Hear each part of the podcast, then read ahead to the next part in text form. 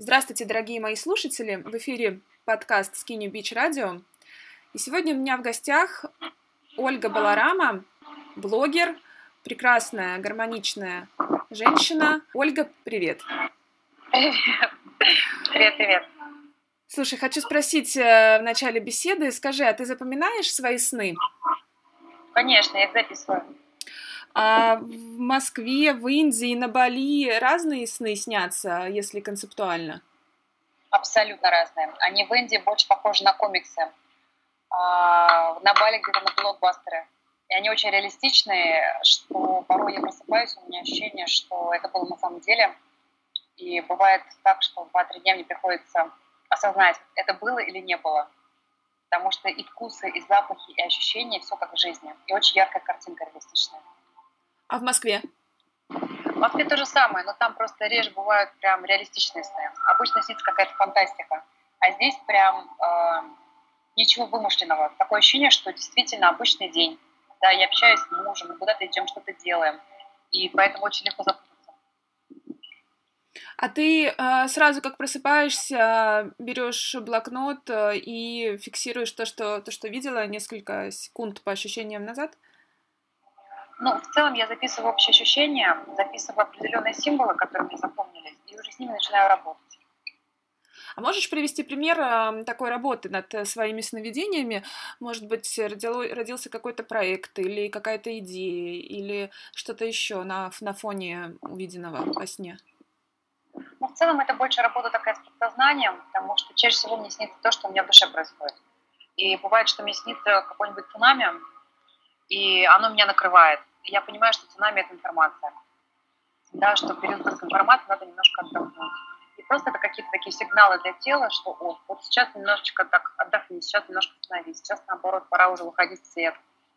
И я беру, например, несколько слов, э, символов, пишу, какие у меня с ними есть ассоциации, складываю из этого предложения и уже начинаю это предложение крутить. Вот, тут уже начинается какая-то магия. Скажи, а вот за последнее время ты очень много э, трансформировалась и менялась внешне. А что значит эти трансформации? Это твои эксперименты или часть твоего пути, или это результаты изменений внутренних? Мне кажется, все вместе на самом деле. А, просто я изначально была в таком сильном минусе, а, я просто очень поздно это осознала, в плане по здоровью минусе. Я просто с этим запросом пришла как раз к будущему мужу. Я сказала, что мне нужна помощь, у меня большие проблемы. Он меня э, пощупал, потрогал пульс, сказал, да, действительно, у тебя очень плохое состояние на здоровье, надо что-то делать. Давай начнем с питания. И потихонечку, потихонечку, сначала питание, потом, э, э, я бы сказала, даже параллельно питание, режим сна, потом спорт, потом образ жизни в целом, ну а потом я стала его женой, и поменялось вообще все вокруг. Так что, да, все происходило параллельно, и, видимо, теперь это уже как образ жизни, это уже как-то неотъемлемая часть меня. Потребовалась, э, на мой взгляд, такая большая работа, большой, как бы большая пропасть между образом жизни прошлым и образом жизни, к которому ты начала приходить и пришла сейчас. Скажи, насколько тебе это легко или сложно давалось, требовало каких-то серьезных усилий? Если да, то что было самым сложным, самым э, таким требующим преодоления себя? Ну, наверное, самым сложным э, было побороть свои привычки, которым было уже на тот момент 30 лет. Нет, тогда еще 28. Да, и, например, я очень сильно всегда любила фастфуд. И у меня в детстве как бы фастфуд всегда ассоциировался с праздником. У нас была очень э, бедная семья, и мы очень-очень скажем так, редко выбирались в подобные заведения. И каждый раз, ну, там, не знаю, раз в полгода, если мы случайно выбрались, это было такое счастье, что у меня как бы Макдональдс э, теперь ассоциируется каким-то семейным праздником, да, что мы все вместе, мы наслаждаемся, и очень вкусно. И когда я выросла, и у меня появились мои первые деньги, я начала ходить туда уже осознанно, потому что для меня это был уже такой полноценный праздник для себя. И когда я училась в Америке, в Лондоне, в Австралии, ну, где-нибудь за рубежом, где очень дорогая вообще просто дорогой и высокий уровень жизни, я просто периодически просто забегала в Макдональдс и там ела. Потому что, ну, это дешево, это очень вкусно, это мне прям про радость какую-то на всех уровнях. И когда мне сказали, что, моя хорошая, если ты хочешь наладить э, отношения с своим храмом души, на всех уровнях. Тебе в первую очередь нужно отказаться от а, тяжелой пищи.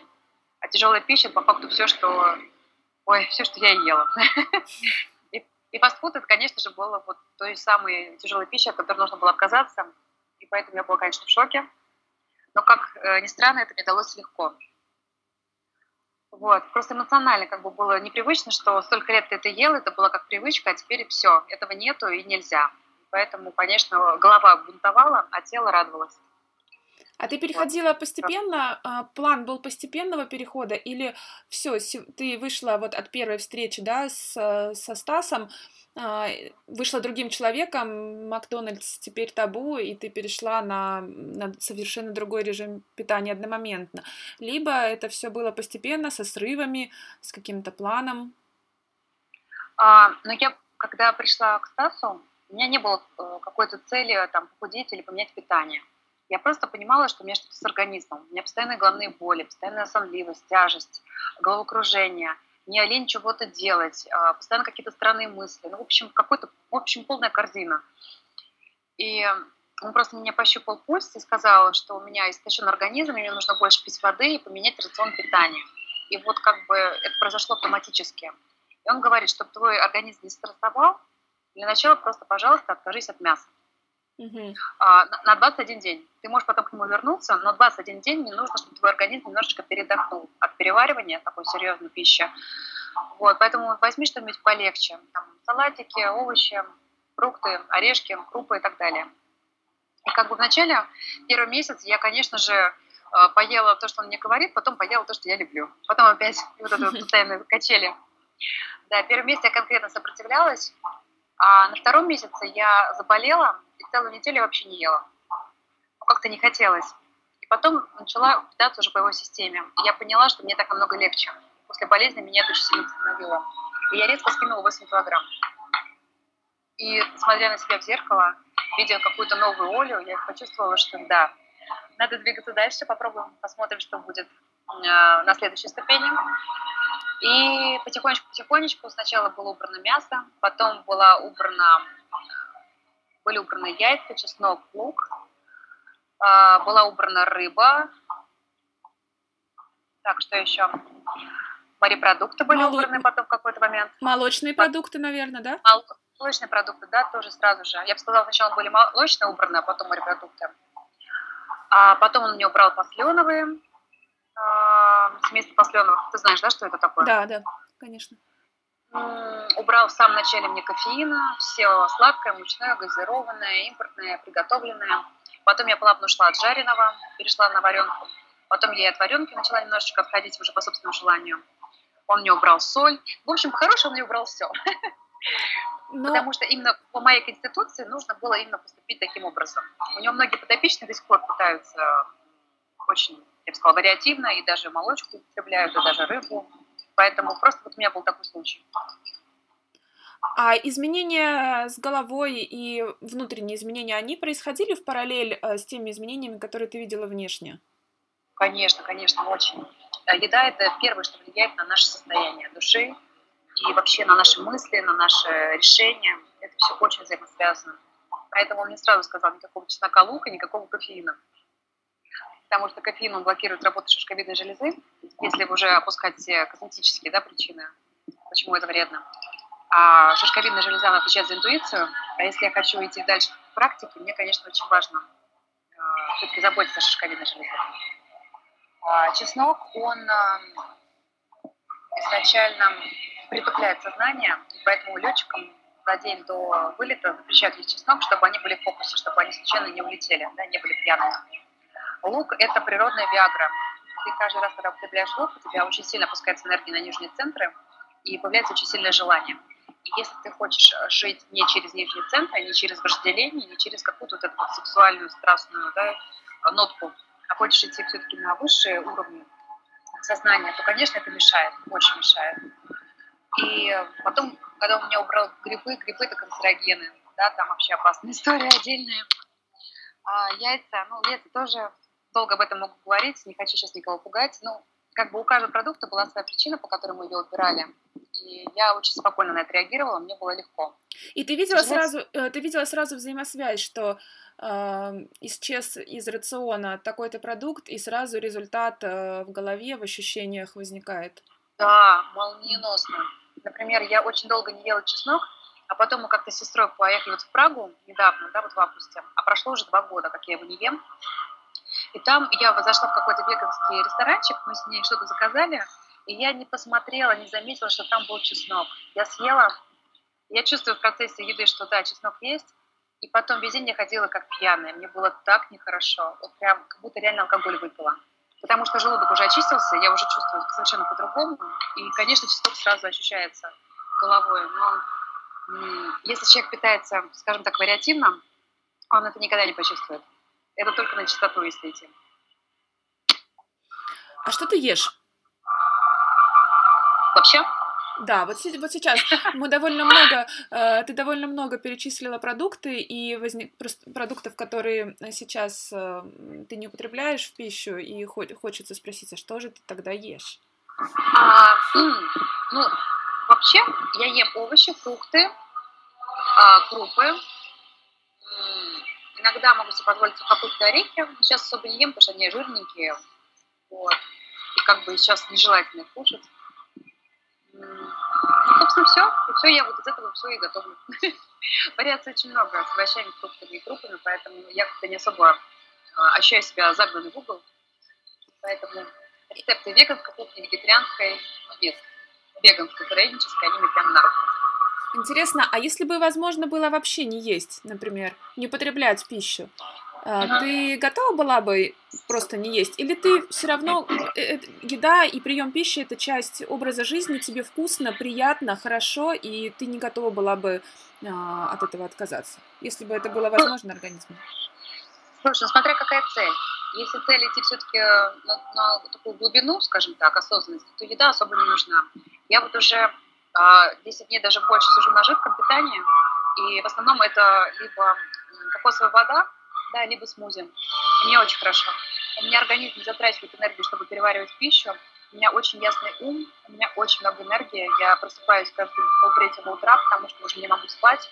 А, очень хорошая четкость, фокус. А, у меня на все есть желание, у меня на все есть время, у меня на все находятся силы. Мне так нравится эта легкость, что мне даже страшно возвращаться к обычной пище, которую надо жевать, потому что начнется процесс переваривания, начнется вот эта вот сонливость, даже на обычных, да, таких хороших э, живых продуктах, да, не обработанных. А уж про обработанные я вообще молчу. Поэтому, мне кажется, я все ближе ближе к краноедению, хотя я не считаю, что я на это подсяду, ибо пища для женщин – это все-таки продовольствие, не только про пополнение энергии. Поэтому пока так, пока вот в жаре у нас плюс 40, если хочется, пускай так. В Москве будет холодно, там, наверное, питание но тем не менее приятно, когда уже зависишь от еды, а, когда ну, у тебя есть что-то более важное, чем свою жизнь чем-то. Вот, это прям очень меня радует. Учитывая, что у меня было компульсивное переедание, очень сильная зависимость.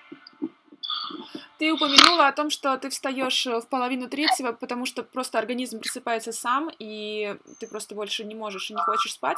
А во сколько ты отходишь ко сну, ложишься? Так, смотри, вот сейчас на Бали я с 7 до 8 медитирую. В 8 я уже ложусь спать и уже сразу отрубаюсь. Ну да, с 8 до полтретьего, а, до трех я сплю. А у тебя, когда ты просыпаешься, у тебя есть какой-то ритуал, чем ты занимаешься сразу, или ты просто прислушиваешься ежеутренне к себе и э, что как бы готова в этот момент делать, то и делаешь? А, это хороший вопрос. А, наверное, это все зависит от места, где я нахожусь. Вот на Бали у меня нет никаких ритуалов, таких как в Москве. Я просыпаюсь рано. Мне очень нравится именно вот полтретьего, потому что мой балкон освещается луной. Я могу спокойно сидеть, э, медитировать отражение луны. Она сейчас вообще очень красивая, как э, улыбка чеширского кота. Прям даже так же перевернута. И в джунглях э, в это время еще пока только сверчки. И больше никого. Как бы почти тишина. Плюс прохладненько, это еще не плюс 40. Поэтому я просыпаюсь, иду, принимаю сразу же душ, э, чищу зубы, не трогаю телефон, максимально еще в состоянии как бы полудрема. Э, в темноте иду на балкон, сажусь, расстилаю коврик и начинаю в эту медитацию. Мне прям... Вот это, наверное, есть ритуал. И после медитации у меня йога, динамические практики и растяжечка. После этого я пью стакан воды или больше, и потом у меня уже начинаются мои утренние странички. Как бы вот это, наверное, есть мой ритуал на утро на Бали. Сколько это занимает по времени примерно? А медитация, если я делаю ее долго, то полтора часа. Угу. Но вообще сейчас на Бали у меня получается час. Динамические практики плюс йога-растяжка еще час. Вот, так что два часа уходит. Ну и, грубо говоря, с 5 утра ты уже в таком э, активном э, созидающем режиме, скажем так. Да, да, да, абсолютно. Как бы с 5-6 я уже начинаю писать, уже начинаю проверять почту, всем отвечать, потому что я считаю, это самое лучшее время для того, чтобы именно работать э, мозгом, если так можно выразиться. Пока он еще свеженький, пока еще есть мысли, и утром очень хорошо пишется, очень. Как бы, кто любит писать, лучше это делать э, рано утром, чем ночью, это точно. Потом начинается какая-нибудь физическая нагрузка, там уборка по дому или еще что-нибудь, а, чтобы к вечеру, знаешь, уже не оставалось дела, и можно было просто спокойно а, уходить ко сну, без стресса. Насколько я знаю, ты и в обычной московской жизни э, тоже просыпаешься очень рано, может быть, не в полтретьего, но рано для обычного жителя мегаполиса. Э, расскажи, пожалуйста, немного про московский образ жизни, во сколько ты ложишься, э, во сколько просыпаешься, и самое главное, какую бы ты могла дать такую рекомендацию для человека, который мечтает перестроить свой образ жизни, мечтает просыпаться рано, но вот не, не выходит, и представим, что на дворе февраль-март, так как сейчас, э, что делать, как э, перейти к более такому режиму жаворонка, что ли? А, ну, начну с того, что я изначально по природе сова. Поэтому мне теперь трудно как-то ну, разделять понятия там жаворонок, сова, голубь. Мне кажется, нет вообще их. Это есть только какие-то надуманные стереотипы у людей, потому что все эти всю жизнь была совой, а тут резко начала вставать рано. Как бы это только зависит от привычки, мне кажется. Потому что наш организм все-таки он склонен просыпаться вместе с солнцем или немножечко до. В Москве примерно такой же у меня распорядок. Я просыпаюсь в 4 утра, и у меня там свои ритуалы, э, потому что, например, э, что хорошо в Москве? Очень поздно светает. Когда ты просыпаешься утром, город тихий, э, город какой-то свежий после ночи, очень темно, можно зажечь фонарики, да, или там какие-нибудь гирлянды, свечи, благовония, включить расслабляющую музыку утреннюю, да, чтобы прям просыпаться, аккуратненько пройти до ванны, сделать себе ну, почистить зубы, принять душ осознанно, сделать себе самомассаж, как-то зарядиться, сделать, может быть, какую-нибудь э, дыхательную практику женскую, да, в ванной, потом помедитировать, поежить, ну, как бы там столько всего можно сделать. Москва в этом плане меня больше вдохновляет, потому что очень большое количество вариаций в своем доме, да, когда у тебя все на своих местах. Поэтому здесь очень важно просто захотеть и найти для себя свой ритуал, чтобы было желание просыпаться рано. Ну и просто когда человек понимает, почему а, для организма это полезнее, мне кажется, легче решиться на эксперимент хотя бы 21 день. Вот. Потому что для нас, для женщин, если мы хотим быть здоровыми и психоэмоционально устойчивыми, нам желательно, конечно, уже э, с 9 до 10 спать, да, потому что в это время начинает восстанавливаться психика и худеет организм. Поэтому как бы вот как-то так. Скажи, а у тебя бывает э, такое, что тебя охватывают эмоции. Да, давай даже конкретизируем негативные эмоции. А, я не знаю, раздражение, гнев, а, злость. Если да, то как ты с этим работаешь сейчас, вот, да, вот в текущем контексте? И что способно а, вызвать у тебя такую реакцию? Знаешь, хочу хвастать, но у меня такое ощущение, что я сейчас не испытываю такие эмоции по крайней мере, э, со своим окружением.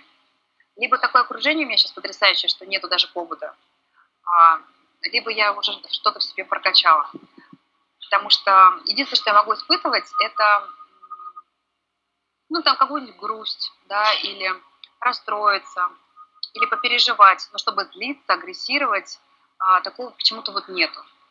А вот такие эмоции какие-то негативные у меня может вызвать только муж да, потому что это мой самый лучший учитель, это человек, который меня, э, как сказать, реально вот неосознанно ведет, ведет вот прям как проводник И, конечно же, на пути очень много препятствий, мне приходится с этим как-то работать, мне приходится осознавать, а, перепрошивать себя, выходить из зоны комфорта, потому что вся эта информация на новая, неизведанная, эго протестует, э, сердце понимает, что мне туда, голова говорит не надо, там небезопасно. Поэтому здесь, конечно, у меня могут происходить какие-то недопонимания с самой собой, у меня начинается какой-то конфликт. Но это не злость, не раздражение. Это скорее ну, такая классическая защита чего-то нового. Ну, в смысле, перед чем-то новым.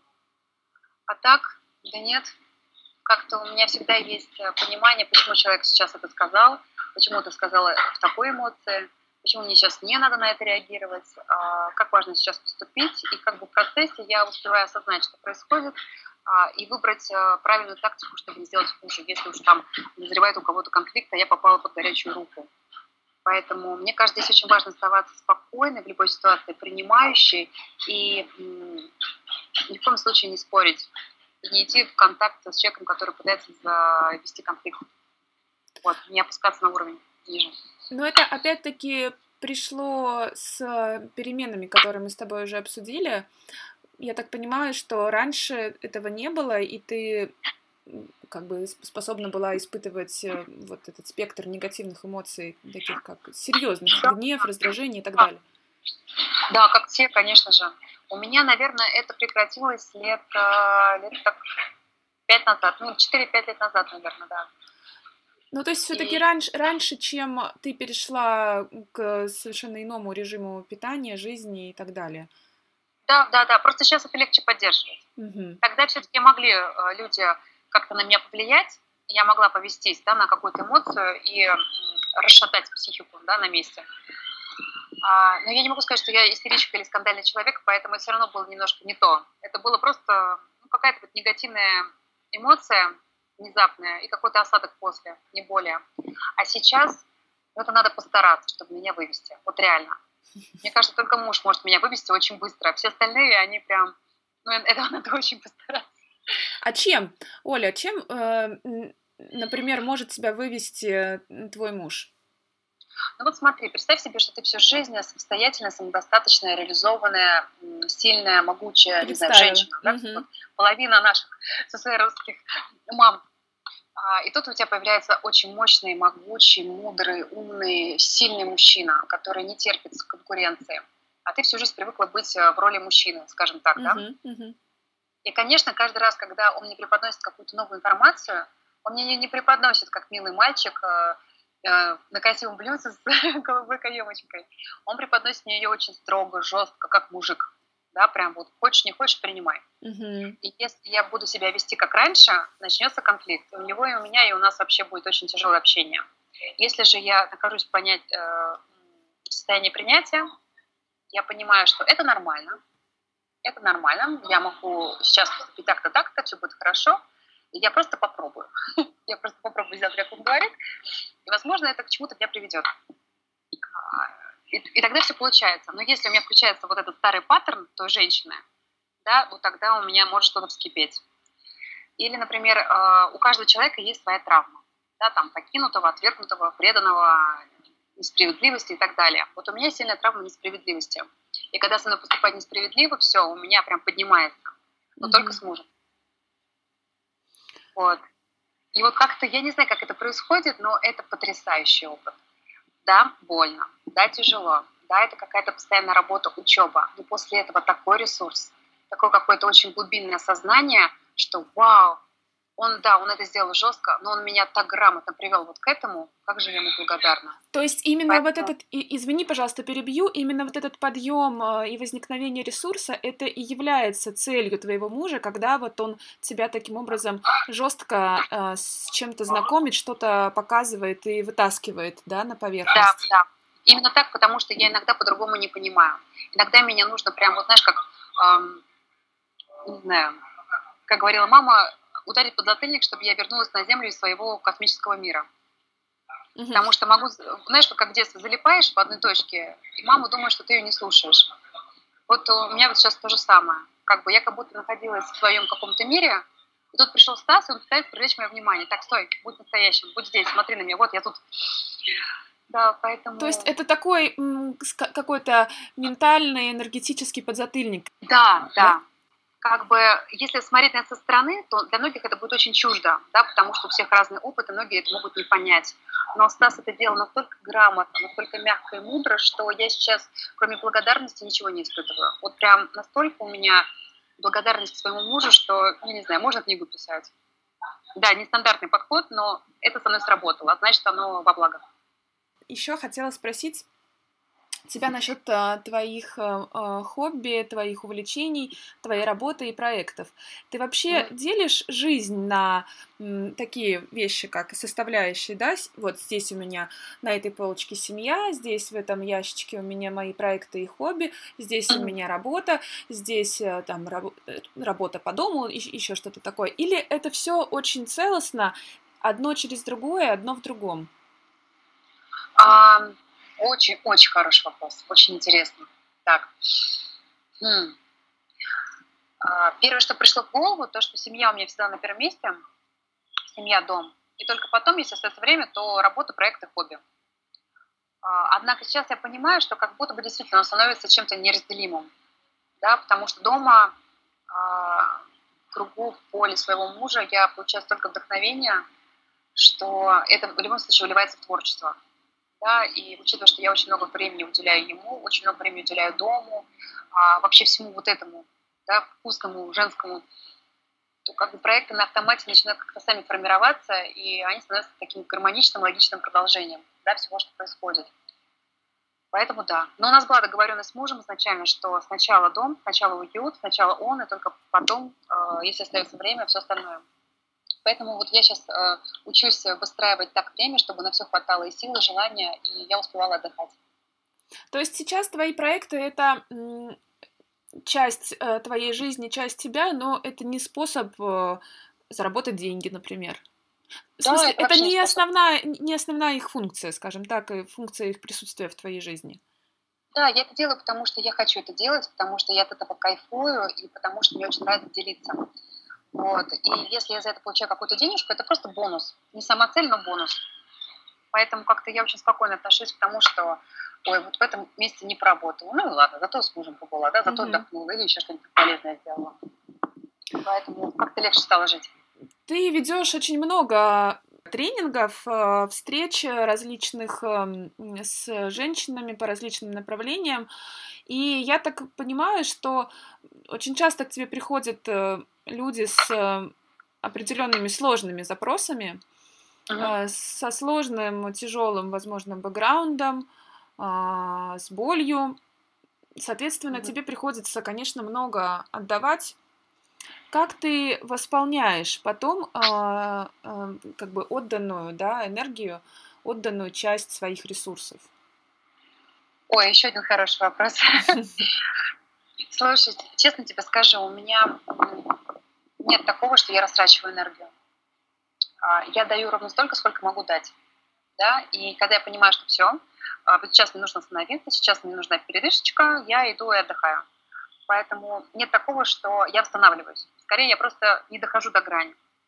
И так получается, что у меня эти встречи бывают редко. Я очень долго накапливаю энергию, чтобы туда прийти.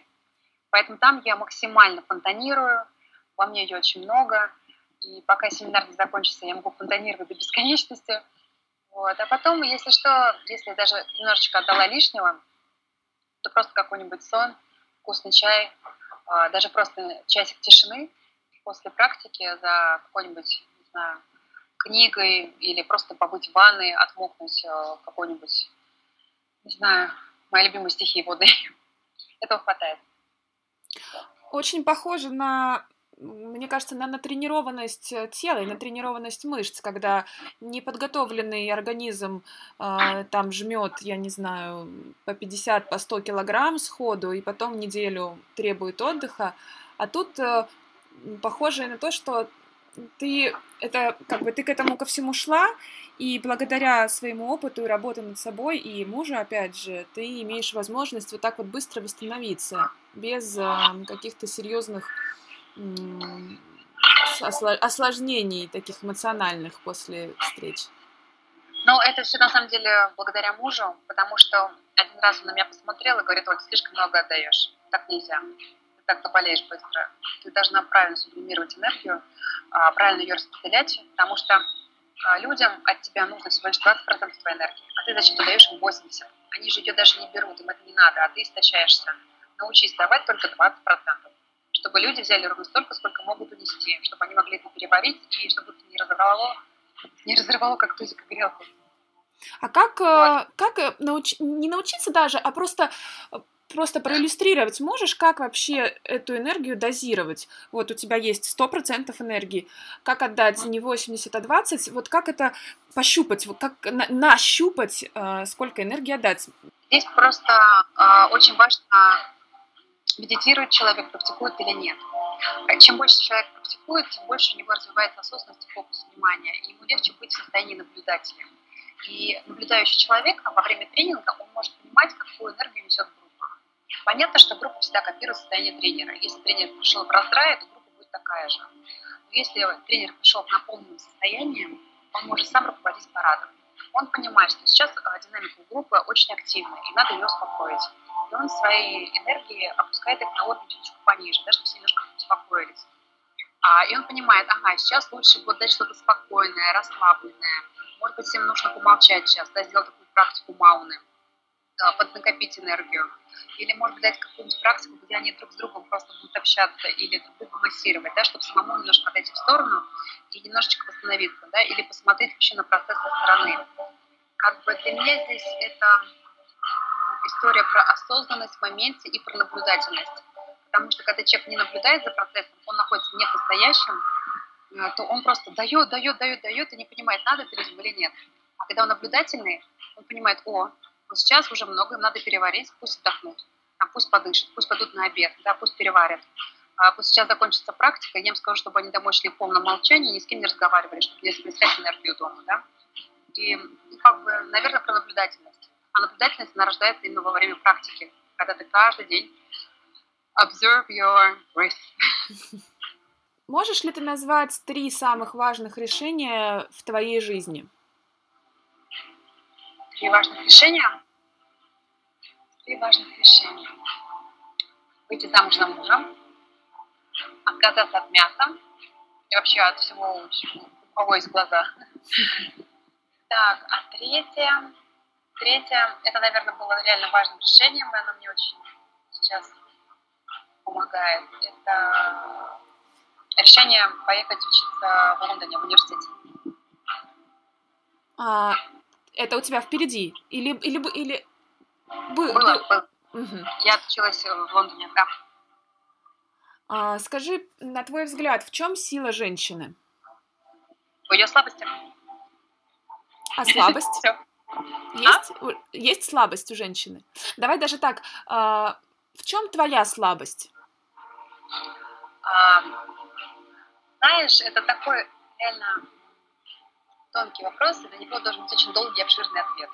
Я постараюсь сделать это покороче. А, ну, например, э, представим, что есть две женщины. Одна сильная, а, а другая сильная в своей слабости. Сильная женщина все делает сама. Сильная женщина хочет всего еще вчера, и поэтому она не просит мужчин, она все делает максимально быстро, либо самостоятельно, либо ищет других людей, а, которые могут сделать для нее прямо сейчас, она готова заплатить свои деньги. Она много пашет, а, может быть и не пашет, но в любом случае она очень... Она глубоко плавает в мужских энергиях, ее это устраивает. А слабая женщина, точнее сильная в своей слабости, она покорная, принимающая, она за мужчину, она согласна все доверить ему, она согласна ему служить, она согласна нем, за ним ухаживать, заботиться, да, а взамен он помогает ей решать ее проблемы, да, или э, помогает ей, э, скажем, налаживать свою жизнь, да, просто в чем-то ее поддерживает, да, в том, что ей, например, сейчас необходимо. Если сильная женщина сама по себе, она это все делает самостоятельно и страдает от этого, то сильная в слабости женщина, она просто кайфует, потому что получает подарок от любого от мужчин, просто потому что она им служит верой и правдой. Ну, это если очень грубо говоря и очень кратко. Что будешь делать, э, как ты думаешь, что ты будешь делать через 10 лет? И это первая часть опроса. И вторая, а, Как думаешь, как будет выглядеть и где твоя м, старость, такой же преклонный возраст? Угу. Так, через 10 лет мне будет 40. 40. Хороший цифр, мне нравится. А, блин, мне такая музыка тут один. Да, я, я слышу, я слышу Квин, это, это круто. Как будто я в рок-баре сижу, господи. Так, через 10 лет. Я так далеко даже не думала. Они меня прям поддерживают сзади. Типа, Оля, давай, мешай. А, ну, наверное, э, через 10 лет я уже буду конкретно мамой. Я надеюсь, mm-hmm. пятерых детей. Mm-hmm. А, возможно, я буду сидеть в нашем загородном доме с большим количеством печатающих машинок и писать очередную поэму или книгу. Не знаю, но я бы очень хотела бы быть писателем. Мне прям это очень называется. Вот. Что еще? Какой там был второй вопрос? А второй вопрос, э, скажем, через 50 лет. Так, через 50 лет мне будет уже 80. Ну, круто. Скорее всего, я Отли... уже буду... Отличный Скорее всего, я уже буду саньяси. Ну, хорошо, давай через, через 40. Нет, в любом случае, у нас же договоренность а, с мужем, да, что как только мы вступили в клан, ну не в клан, в парам по йоге, у нас есть определенные обязательства. И при йоге семейная пара, начиная с 55 лет или там 65, они одевают э, рыжие мантии, они бреются наголо, и все, идут монахи, становятся саньяси, становятся путешественниками. А, они уже больше не пара, уже больше не муж и жена, они больше как со соратники, союзники. Но они продолжают, они продолжают жить вместе, верно? Ну, они, да, они вместе живут, вместе путешествуют, они дают проповеди, они делятся с миром каким-то опытом. А в 75 они уже разделяются и, как говорится, уходят в лес, каждой своей дорогой. Да, как бы уже просто медитация, молитва перед уходом. Поэтому, скорее всего, мы с мужем сначала оденем рыжие рясы, побреемся, станем монахами, а потом в определенном возрасте вообще разойдемся, попрощаемся с детьми и будем уже в какой-то своей э, подготовке к уходу, скажем так. Вот. Но это как бы то, что мы сейчас с ним обсуждаем. Я не знаю, как это будет действительно 80 лет, но после ашрама я уже начинаю понимать, как это будет выглядеть, смотря на других монахов, кто через это сейчас проходит. И как бы меня это уже не пугает, как раньше. Я понимаю, что это более чем осознанный выбор мой на данный момент. И это будет так. Оля, я знаю, ты сейчас работаешь над книгой. О чем она будет? О, это такой сложный вопрос, потому что у меня изначально параллельно есть четыре книги, я параллельно их выполняю. Это звучит очень страшно, но как-то я поняла, что все пихать в одну будет очень трудно, непонятно и неуместно. Поэтому в данный момент работаю я над э, дневником, он, наверное, так и будет называться, а, практическое пособие по уходу за душой. И там я хочу рассказать про свой личный опыт. А, даже не знаю, как сформулировать.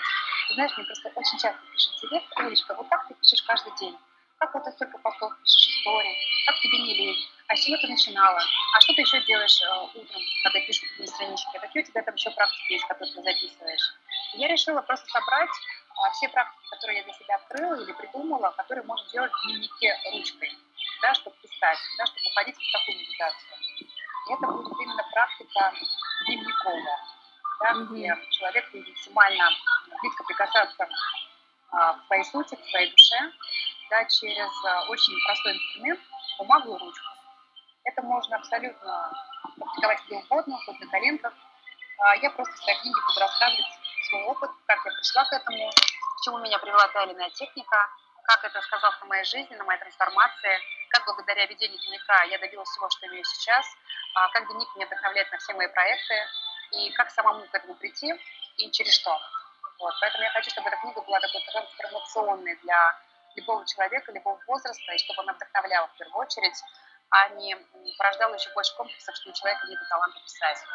Поэтому надеюсь, что все получится. Оля, твоя философия в трех словах. А, на самом деле я для себя выявила 18 ключей, но будет три слова, ладно. А можно я скажу три постулата при йоге? Которые мне откликаются? Можно. Так, а, самообучение, самодисциплина и познание, безусловно, любви. Оля, большое... А еще сюда хочется добавить справедливость. А можешь, можешь, можешь, можешь пояснить, это связано, ты как бы такой акцент на этом сделал, это связано с тем, что э, ты сталкивалась, да, в своем опыте, на своем пути с несправедливостью. Это этим обусловлено такое вот выделение этого момента? Знаешь, у меня очень много было несправедливости в моем детстве, и оно было не специальное. Я понимаю, что это было специально все сделано для меня, Богом, чтобы я еще раз, еще раз это прожила и что-то осознала. А, и так случилось, что это настолько укоренилось в моем теле, что каждый раз, когда я вижу несправедливость или со мной поступает несправедливо, во мне просыпается супергерой, и я готова совершить великие дела. В плане покарать всех и вся. Поэтому, конечно, для меня это первостепенно важно, и я стараюсь максимально защищать всех, кто попадает в такие ситуации несправедливости. Оля, спасибо тебе большое за эту беседу, за искренность, э, готовность э, ответить, давать обратную связь. Желаю тебе всего того, что ты запланировала, чтобы все получалось, чтобы мир вокруг э, давал, да, давал обратную связь, энергии, гармонии во всем. А, дорогие друзья, сегодня поговорили с Ольгой Баларама о том, как ухаживать за душой, наверное, да, э, обычно мы говорим об уходе за телом, а сегодня у нас э, такой получился необычный выпуск. А, Оля, спасибо. Под, Тебе спасибо. Под, шум, под шум джунглей и саундтрек э, э, Queen мы прощаемся.